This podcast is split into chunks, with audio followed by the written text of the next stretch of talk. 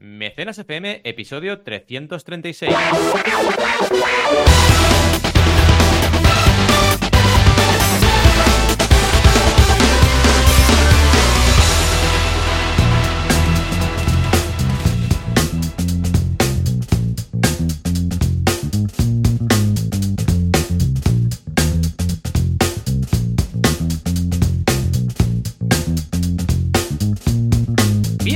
Bienvenidas a Mecenas FM, el podcast donde hablamos de crowdfunding, de crear colectivamente proyectos, de lanzarlos, de validarlos, en definitiva, de hacer todo aquello que hacemos en este podcast, que es conseguir que vuestros proyectos brillen. Como siempre, cada semana aquí estamos Joan Boluda, consultor de marketing online y director de la Academia Online para Emprendedores, boluda.com, y yo mismo, Valentía Concia, que soy consultor de crowdfunding y tengo la Academia Online banaco.com, de crowdfunding, como no podía ser menos. ¿Qué tal, Joan? ¿Cómo estamos este sábado? Muy bien, muy contentos, muy felices y a puntito de salir un poco de excursión con la familia, aprovechando esta Semana Uy. Santa. Estoy contento porque he lanzado ya RetoSite, ¿vale? Que es el, bueno, este proyecto que he montado con mi hermana, en este caso, me hace, me hace mucha gracia porque está ahí. Os Bien, lo bien. dejo por aquí, por el chat de Telegram. A ver, ¿dónde estáis? Ahí. Y, mm, y me voy con un nuevo proyecto bajo el brazo, cuyo nombre no puedo revelar aún, que chan. va de... Por cierto, si alguien quiere montar un reto, ya lo sabéis, ¿eh? en RetoSite ahí tenéis un enlace para, para enviar vuestro reto, ¿eh? y es un marketplace, y así pues os ganáis un dinerillo. Pues me voy con otro que ah, básicamente lo que voy a estar haciendo estos días de vacaciones es ah, pensarlo bien, ah, plantear Claro. la web, pensar en copies muy, muy con la calma. Es un proyecto... Mira, ayer lo comentaba con Alex, que ahora cuando lanzo un proyecto lo disfruto más que cuando eran los primeros proyectos. ¿Por qué?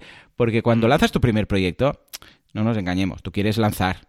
Eh, Va, va, lancemos, lancemos Sí ya y, mm, cuanto antes mejor y no sé qué. Pero esto es como todo. O sea, cuando ya has hecho uno y dos y tres y cuatro, empiezas a entender que el crear el proyecto forma parte del disfrute del, del mismo. O sea, no Mm. hace falta llegar, ¿vale? Sino que es... A ver, parece que estemos hablando aquí de sexo. No hace falta llegar, sino que es disfrutar todo el proceso, ¿vale? Es decir, pues esto es lo mismo.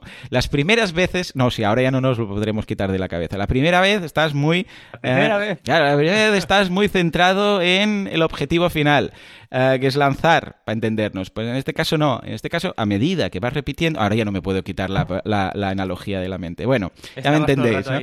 Claro, entonces es que tenemos que aprender a disfrutar el, el foreplay que dicen los americanos, ¿no? Los pre... ¿Cómo se llama aquí? Los preliminares, ¿no? Pues esto es lo mismo. Exacto. Es una analogía muy buena.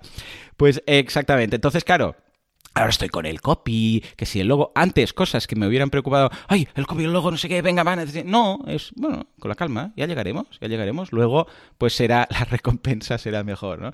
Pues en este caso, igual. Entonces, eh, igual lo lanzo, ayer lo comentaba, igual lo lanzo antes de vacaciones, pero si veo que está muy justo por las épocas de verano, pues, pues me voy a esperar y lo lanzaré en septiembre. No, no pasa nada, ¿no? O sea, no viene de unos días. Hay un punto que ya dices, disfrutemos el camino.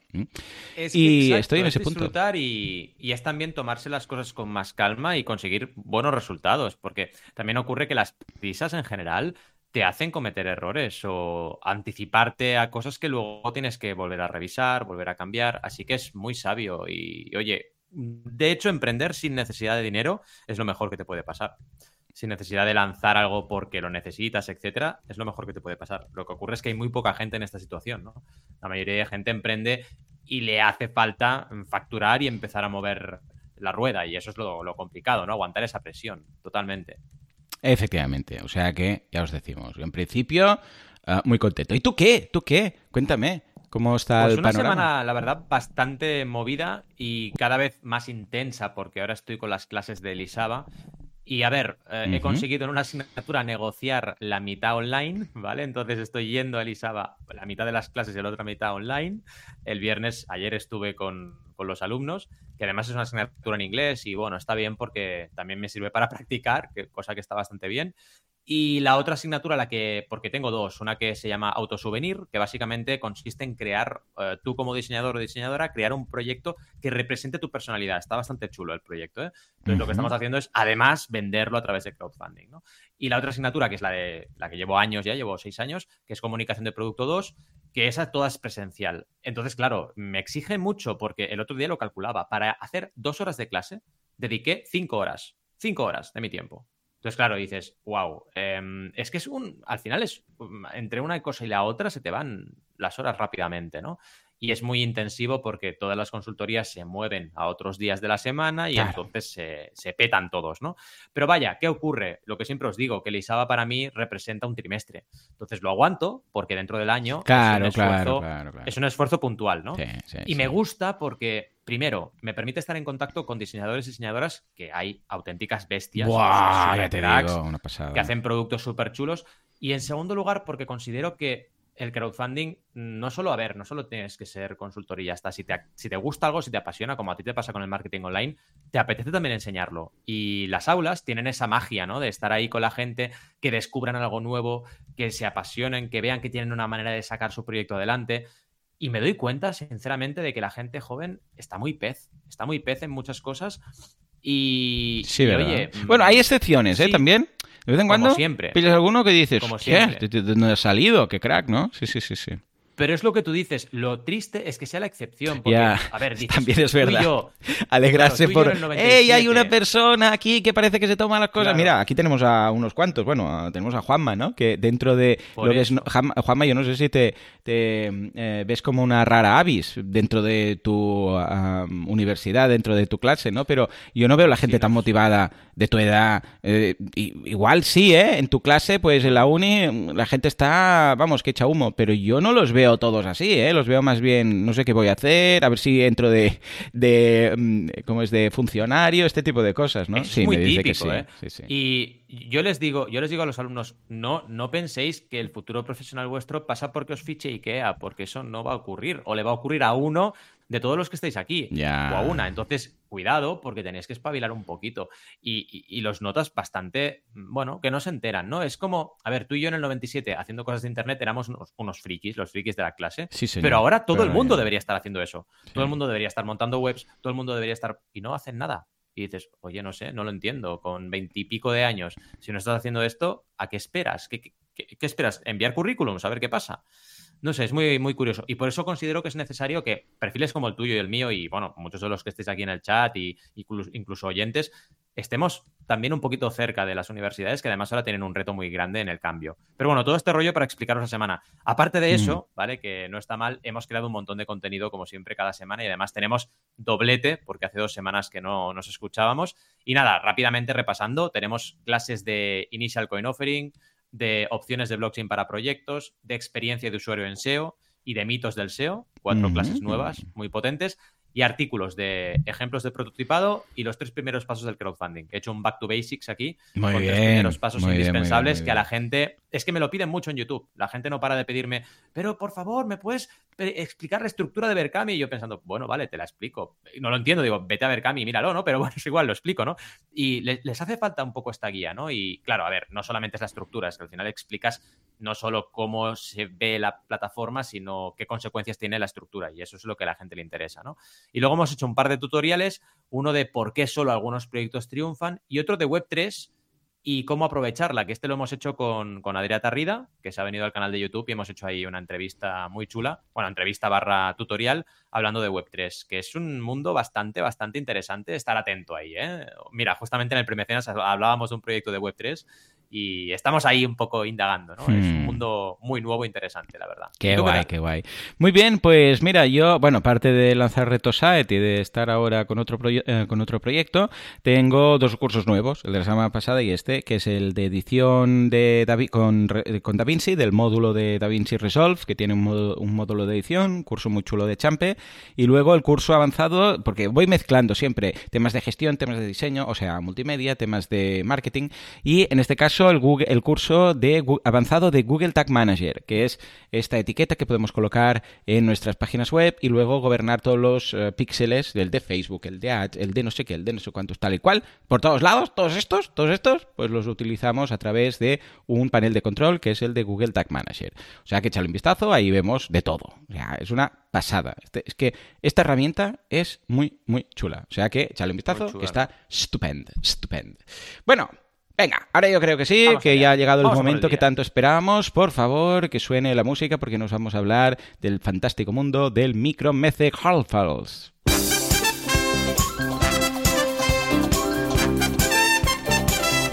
Se compran una isla en el Caribe por crowdfunding. Claro que sí. Venga, va. Y alquilamos la arena. 3,5 millones por crowdfunding café a café. ¿Me pagas un café? sí, 3,5 millones. Y atención la noticia que teníamos guardada para la semana pasada, que os la dije aquí en ese mini directo improvisado y no grabado que hice, porque faltaba Valentí. El CEO de Kickstarter hace un, un Kickstarter, hace un kick, ¿vale? Cambia de aires y renuncia. ¡Oh, my God!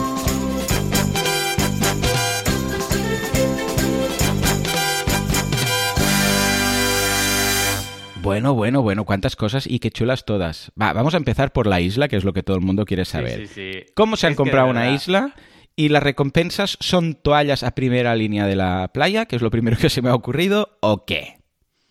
Es una locura, la verdad es que lo bueno de este mundo del crowdfunding es la diversidad de cosas que hay. Yo creo que saca lo mejor y a veces también lo peor del ser humano, ¿no? Porque es que es una pasada. Se han comprado una isla, han hecho un crowdfunding para comprar una isla que tiene un precio de 250 mil dólares. A ver, no os penséis que es eh, Mallorca, es una isla muy pequeña. Mm. Se la han comprado y quieren montar un país, ¿vale? Eh, Pero se puede ¿se puede montar un país? Se ve que sí, se ve que sí. Pero ¿dónde lo pides? Principado de Islandia. Hola, vengo a montar un país. Montar un país, coche. Porque eso será de, algún país. O sea, tú compras una isla, pero esa isla debe ser de un país, ¿no?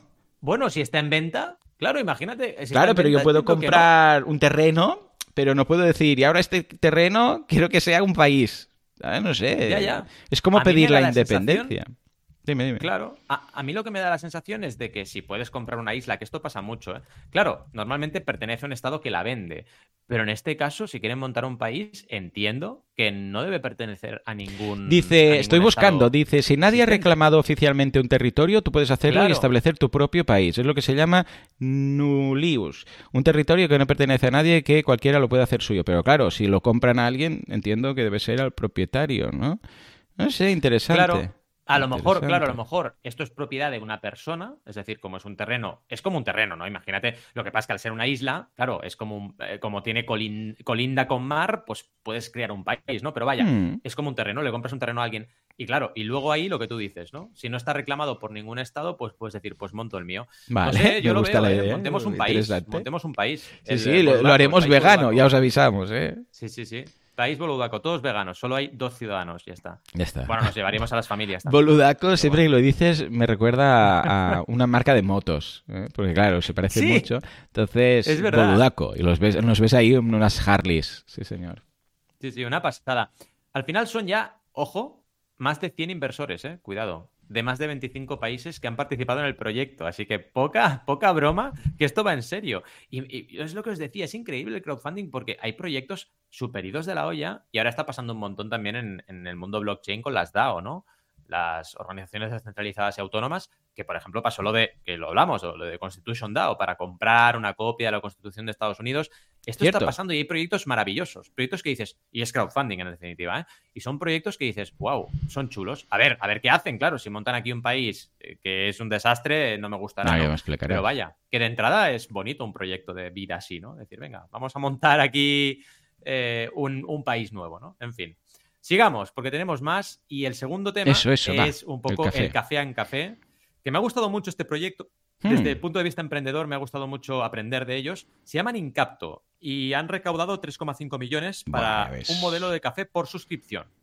El tema es, eh, oye, mm, no pensar en la cápsula, ¿no? Que es el modelo eh, el modelo clásico de Nespresso y crear, en este caso, pues un modelo en el cual te suscribes y te van trayendo café a casa. Mira, justo hablábamos de café en el premecenas, pues aquí tenemos Incapto con, con, esa maravillosa propuesta de valor que, oye, es mucho más medioambientalmente amigable, etcétera. El tema, y esto ocurre mucho y nos gusta esta noticia por el tema que vamos a comentar ahora, es de expansión la noticia y ya vienen invertidos por eh, Bank Sabadell, por JM Ventures, A3 Media, o sea, gente muy potente, y con muchos recursos y ahora han lanzado una campaña de crowdfunding. Entonces, pensad en esto porque es posible y es una manera muy buena de trabajar, de decir, oye, vamos a trabajar con crowdfunding, pero ya tenemos apoyo. Es complementario y es algo que se nutre, eh, digamos, eh, bidireccionalmente. Es decir, ganan los que ya están y ganan los nuevos que entran. Así que es algo que va a ocurrir cada vez más y lo vamos a ir viendo. Y ya os digo, investigad a esta gente Incapto porque me parece que tienen una propuesta de valor muy interesante. Y vete a saber, igual lanzan otra campaña, que de hecho ahora está preparando una segunda campaña en Crowdcube Así que ya no es ni la primera ni la segunda empresa que hace más de una campaña en relativamente poco tiempo a través de plataformas de crowdfunding de inversión. Así que yo estaré atento porque me parece una propuesta de valor interesante. ¿Cómo lo veis? Eh, muy bien, claro que sí, muy chulo, súper guay y es una campaña de esas de, originalidad en el crowdfunding, ¿no? De hacer, de enfocarlo de una forma muy concreta, muy específica y a veces es lo que hace falta, ¿eh? Realmente decir, mira, esta es la comparativa, lo de los cafés que han hecho, ¿no? Esto equivale a esto otro. Hemos visto muchas campañas que una donación, una recompensa en concreto, se, se asigna algo. Pues esto va a ser un niño que va a poder pues comer tantos días, o esto hace que tal. Eh, me recuerda también a muchas campañas de donaciones que decía, mira, por lo que pagas de un café al día, pues puedes conseguir eh, esto en este pueblo de este país subdesarrollado. O sea que, muy bien, muy interesante, muy interesante y llegamos a la noticia que a mí me da un poco de yuyu. A ver. Digo en serio, porque el CEO, el CEO actual, bueno, el ex CEO ya, ¿no? De. Ahora os explico un poco de, Kickstarter. Ha dicho que se pira, que, está, que tiene que estar con su familia y que se va. Que a ver, yo esto, de verdad, lo aplaudo. Lo aplaudo porque. Ah, sí, sí, por saber supuesto, hacer esto, ¿eh? Saber hacer esto y dedicarte a tu familia cuando te das cuenta de que se te está yendo un poco la olla, eh, o bueno, que estás trabajando demasiado, es muy sabio. Pero el tema, porque os digo que, bueno, ya veremos qué ocurre, porque el CEO, el último CEO, vaya, el que ha renunciado, Aziz Hassan, ha hecho un cambio bastante interesante en Kickstarter, aunque a lo mejor no lo notéis vosotros que estáis un poco más fuera. Quienes estamos dentro del crowdfunding y lo vivimos cada día, ha habido cambios en Kickstarter. Pensad que el primer CEO fue Perry Chen, que tiene nombre de investigador privado. Perry Chen se fue porque era artista, estuvo los primeros años y fue un poco el que lideró el inicio de Kickstarter. Y se fue y entró este hombre, y este hombre, primero, hizo un giro porque Kickstarter cuando entró estaba cayendo un 35% en el registro de nuevos proyectos y a partir de él volvió a crecer. A partir de 2020 ha sido un crecimiento bastante bueno. Y luego otra cosa interesante, ha hecho cambios en la plataforma, ha mejorado la plataforma, ha mm, añadido mm. herramientas, cosa que en Kickstarter, acordaos, si repasáis... Sí, no, era un Indiegogo precisamente. estaban súper estáticos. Y con este hombre han hecho cambios que no sé si solamente depende de él. Ya sabemos que esto siempre es él más, más personas, ¿no? Pero ha hecho cambios interesantes la, propia, la propia plataforma y ha añadido cosas tan obvias para los que estamos en marketing como por ejemplo el carrito de la compra, que dices, madre mía, esperemos que algún día incluyan también lo de la facturación, ¿no? Que hablamos siempre. Pero están haciendo cambios. Hay nuevas cosas en, las en, la plataforma, hay nuevas herramientas y herramientas útiles. Y esto para mí es importante. ¿Qué pasará a partir de ahora? No lo sabemos. Ya veremos qué ocurre, quién se nombra nuevo CEO. Ahora de momento hay una persona haciendo el típico interinaje, pero ya veremos. A ver, que puede ser a mejor, ¿eh? No digo que no. Pero que iba muy bien Kickstarter, estaba realmente avanzando bien. Pero oye, esto de las renuncias son cosas que ocurren y debemos respetarlo, porque hay gente que llega un momento que su vida cambia o vete a saber, ¿sabes? O igual es una reflexión, algo de enfermedad o porque ha querido o porque se ha realmente eh, cansado de, de, lo que estaba haciendo, ¿no? Eh, y bueno, es un poco la noticia. ¿Cómo lo ves esto? Claro que sí, todo el mundo tiene derecho. Escucha, a ver, si es que somos personas. Si alguien ha pasado por una época que lo daba todo y luego ya dice, bueno, pues hasta aquí y a partir de aquí pues ya me jubilo o me, haré otra cosa o lo que sea, que somos nosotros para esto. Otra cosa sería hacer ahí una lectura de que no está de acuerdo con la dirección que se toma. Entonces sí que te puedes preocupar un poco, decir, ostras, es que igual ha renunciado no por temas personales, sino porque está viendo que no se está haciendo bien o porque quiere montar otra cosa, que no creo porque seguramente tienen una cláusula de, que no puede hacer la competencia X años y tal. Eh, pero en este caso, escucha, claro que sí, es que Yo estas cosas de, oh, ¿por qué renuncio? No sé qué, porque, porque me da la gana, a ver si voy a tener encima todo lo que he hecho. Ah, encima voy a tener que dar explicaciones. Escucha, claro que sí. Esto también lo veo mucho en el fútbol a veces, ¿no? Con entrenadores y Sí, es verdad. Escucha, pues nosotros veníamos y te apoyamos. me parece muy bien, muchas gracias, pero no sé, mi, mi, familia también. Claro, si no digo que no, pero que no debo nada. O sea, yo, yo daba a cambio, pues era una relación que sí, que me lo... Es que en el fútbol, claro, entra las pasiones y ahí ya se lía, se lía el Cristo, ¿no? En fin, que muy bien para este señor que cuyo nombre no puedo pronunciar. Y ahora sí, nos vamos al tema de hoy que me interesa mucho, mucho, porque siempre hablamos de lo que se tiene que hacer, ¿eh? pero a veces no hablamos de lo que no deberíamos hacer, pero creo que de los errores se aprende mucho, y en este caso de los consejos también. Vamos a ver, además eh, está muy relacionado con, con el mundo del marketing y claro, ¿qué ocurre? que hay muchas cosas de aquí que yo también las digo a mis clientes. Vamos a ver cómo no hacer anuncios de crowdfunding.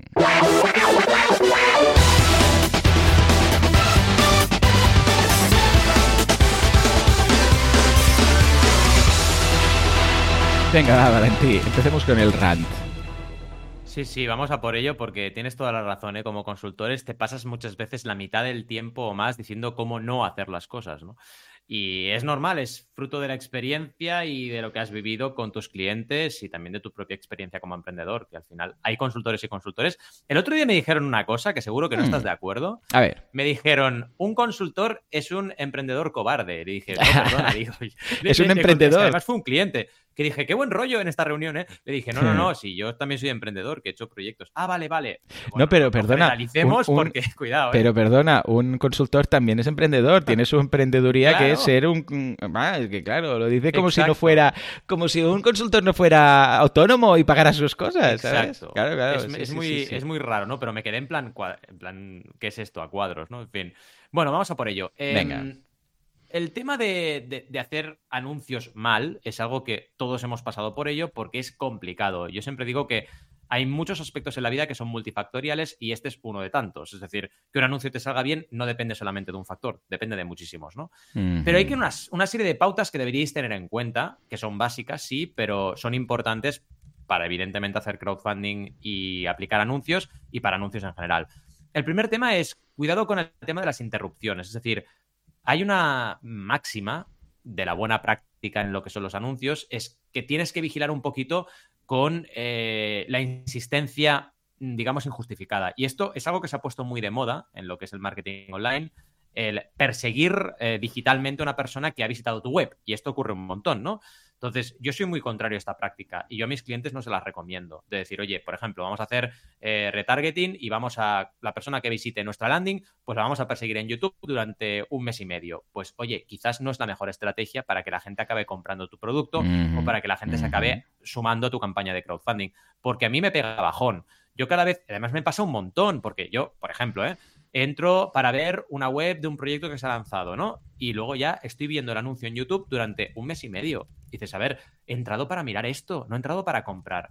Búscate la vida, eh, como mínimo investiga si vas hasta el carrito de la compra o no, investiga si miras productos o no, y a partir de ahí toma decisiones para hacer seguimiento, pero no lo hagas desde la home, porque es que entro en la home de una empresa de cuyo nombre no quiero acordarme y vamos, me están taladrando en lo que son las la, YouTube y en general y todos los banners durante dos meses. Y dices, a ver, si no voy a comprar, o sea, si no voy a comprar, estás perdiendo dinero tú y estás cansándome a mí. Entonces creo que es una práctica muy mala, ¿no? El tema de repetir los anuncios y de perseguir a ese usuario de forma prácticamente indefinida. Claro. Eh, al final, lo que tenemos que intentar, ¿vale? Para ver un poco la, la, otra cara de la moneda, es pasar del marketing habitual a lo que yo llamo el marketing de comunidades. Es decir, hacer un marketing no invasivo, hacer un marketing colaborativo, hacer que la gente co-cree contigo, cree algo contigo y la única vía para hacer esto es, primero, tener una comunidad, que, ojo, muchas empresas que hacen esto ya la tienen, claro, pero en segundo lugar, atreverse a abrirse a esa comunidad. Es decir, oye, por ejemplo, que esto lo hizo Tropicfil en una ocasión, dijo, vamos a crear una mochila que ha diseñado nuestra gente, ha diseñado nuestros seguidores. Oye, pues es una muy, muy buena forma de, primero, implicarles, segundo, tenerles como clientes, porque han creado esa mochila, van a comprarla, es que es su mochila. Y en tercer lugar, hacer un marketing cero invasivo, porque es que directamente estás hablándole a la gente de lo que le interesa que le hables. Y se puede hacer hoy en día, están las herramientas, que es un camino un poco más, mm, que lo tienes que labrar, que es un poco más costoso, ok, pero es mucho mejor a nivel de marketing y a todos los niveles, ¿no? y luego pensar también en el medio y largo plazo, que eso es algo que, que Joan y yo hacemos un montón. siempre, siempre, siempre, siempre. Protege tu reputación, no molestes a la gente y no manches tu reputación. Es decir, piensa que la vida va y viene. Es decir, mm, vale, puede ser que te funcione muy bien hacer anuncios invasivos y machacones. Ok, y vendes mucho durante un mes o durante un año, pero ¿cuánto duración tiene eso? Si has cansado a más audiencia de la que has conseguido vender, esa gente no te va a comprar porque te odia. O sea, te odia. No, no, Va a costar mucho que cambien el chip y digan, mira, pues ahora sí que me apetece comprar este producto. No, porque ya les has taladrado y te tienen cruzado. Y esto pasa un montonazo. ¿eh? Ejemplos buenos. Blue Banana es uno de mis ejemplos emblema en este sentido. Y os lo he mencionado varias veces porque me encanta lo que hicieron, que fue crear un canal de Instagram con fotos de viajes increíbles. Y a partir de ahí crearon su marca de ropa, pero al revés, muy buenos. Y es, es precisamente lo que estamos diciendo, crea, tu, crea contenido de calidad, crea tu comunidad de gente que le gusta viajar, que le gusta vivir la libertad de viajar, y luego crea tu producto. Entonces, ya estás creando el producto para tu gente. Y evidentemente esto va a llevarte a largo plazo a que todo el mundo te quiera mm, pues conocer, ¿no? Y el segundo ejemplo, que es evidentemente mucho más semilla, es el de Hype Scrapper, que es un limpiador de tablas de surf que lanzamos hace relativamente poco por Berkami y ha hecho lo mismo. El emprendedor ha dicho, oye, como yo, mi cliente son surferos, pues voy a crear un canal de Instagram hablando de surf, hablando de cómo limpiar tu, em, tabla, hablando de, las, los accesorios que tenemos, hablando de cómo mm, atacar las olas, de los campeonatos de surf. Y claro, ¿qué pasa? Que la gente que le sigue en, en su canal de Instagram es gente que le mola el surf y es su público objetivo. Y encima han creado Hype Scrapper con él, porque han creado el producto, porque participaron en la campaña. Y es la mejor fórmula os lo puedo asegurar, para, para lograr una, un engagement de verdad, ¿no? Y no, no molestar, ¿no? El segundo punto, no hablar solo de tu libro, otro error típico, ¿vale? Eh, típico ejemplo, que esto yo, yo, creo que Joan se va a reír. El compañero de la uni que te contacta porque ha hecho un libro, ¿no? a lo mejor no has hablado de él con él en, en 20, años y, oh, no sé qué, que no Dices, bueno, tranquilo, primero pregúntame cómo estoy, no sé, si tengo hijos, no sé, ¿sabes? Eh, dices, no, no vamos bien, ¿no? Hay que cuidar las relaciones. Y oye, no pasa nada si una persona no la ves desde hace 20 años, pero cuando te acerques a esa persona, pregúntale cómo está, no sé, háblale de tu vida, que él te hable de la suya, y luego ya le contarás sus, tus proyectos. No lo hagas al revés porque es que canta un montón y es contraproducente al final, ¿no? Eh, aportar valor siempre. Es decir, cuando crees un contenido, no, lo que decíamos, no hables solo de tu libro, sino que piensa en cómo puedes, lo que decíamos ahora con Hype Scrapper, cómo puedes conseguir engagement con tu público y a continuación le hablas del producto. Pero no le hables del producto lo primero porque a lo mejor no, no es lo primero que les pasa por la cabeza. Igual están preocupados por cómo aprender a surfear o por cómo comprarse una tabla, etcétera. Si no cuidas a la comunidad, al final no van a responder cuando toca. Esa es otra. Es decir, no aparezcas como el Guadiana, ¿no? Cada, un año, cada vez un año cuando lanzas tu campaña. No dices nada y de golpe, ¡ah, no tu campaña! Bueno, la gente va a decir, bueno, vete a freír espárragos, ¿no? Has pasado de mí durante un año, yo paso de ti, ¿no? Eh, así que, una vez más, como siempre ocurre en la vida, de la persona que está en marketing online toca constancia y toca trabajo diario. No, no vale eh, despertar un día y quererlo hacer todo, ¿no? Eso lo que va a hacer es, primero, aumentar el grado de satisfacción de la audiencia y aumentar también el grado de motivación de las personas cuando tú les hables de algo. Y es algo que es fundamental hoy en día porque estamos saturados de mensajes y si no cuidamos estos aspectos no vamos a conseguir los objetivos que buscamos, ¿no? ¿Qué mm. más? Eh, el tipo de contenido puede ser que no lo encontréis a la primera. Entonces, ir experimentando. Igual te parece que la única forma es hablar de cómo surfear y resulta que no, resulta que tu producto es ideal para gente que empieza. Y tienes que empezar pues hablando de cosas muy básicas, ¿no? De, oye, ¿cómo las partes de una tabla de surf? Igual sí, igual no te compra tu producto la gente pro, porque tienen otro tipo de elementos para limpiar su tabla. Pues oye, trabaja ese, ese tipo de enfoque, ¿no? Y ponerte en modo espectador también funciona. Siempre la empatía y ponerse en el lugar del otro es un buen consejo. Entonces, pensad en qué valoraríais vosotros de una persona que está creando ese producto y que crea un producto, un contenido relacionado con el mismo, ¿no?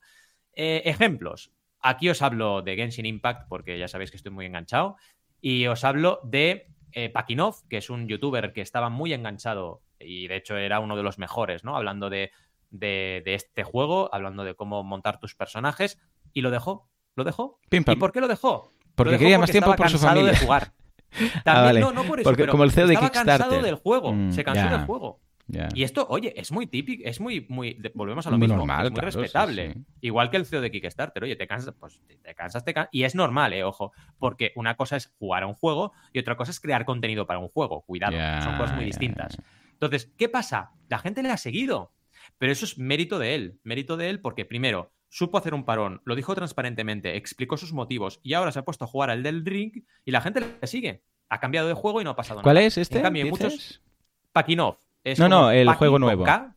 Ah, Elden Ring. El- ah, vale, sí, sí, sí, sí, sí, Sí, ya sé cuál es. es mitiquísimo. Sí, Ahora sí, está muy de moda. Sí. Y, y bueno, ¿a dónde voy? Tú puedes cambiar de, de profesión, en este caso de contenido, ¿no? Profesión no, porque sigue siendo streamer, pero ha cambiado de contenido y muchos streamers les da miedo el cambio. Les da miedo decir, Mm. ah, es que si dejo de hablar de Genshin, ya no me van a Ya, seguir. ya. No, si Bueno, te a lo ver, curras, cierto es que si te siguen por el juego como tal y no les interesa otro, puede ser que pierdas Exacto. comunidad. Puede ser, pero Puede bueno, ser, también escucha, puede ser. puedes ir. También es arriesgado, entonces igual vale la Sí. pena empezar. Muchos gamers hacen, empiezan con otro juego, ven a ver qué tal, uno, el otro, pero es normal que haya un poco. Esto lo he visto mucho en bloggers que hablan de una temática y por lo que sea cambia de dirección el blog y comentan que pierden ciertas personas, o sea, ciertas visitas y ciertos bueno, gente se desapunta del newsletter y tal.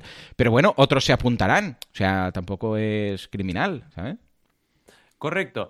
Al final a lo que vamos, y estoy muy de acuerdo contigo, es que cuides la relación. Sí. Es decir, si solo sí, hablas de tu juego y solo te centras en tu juego, el juego que estás jugando, y el resto te da igual, la gente, pues obviamente, cuando cambies de juego va a pasar de ti.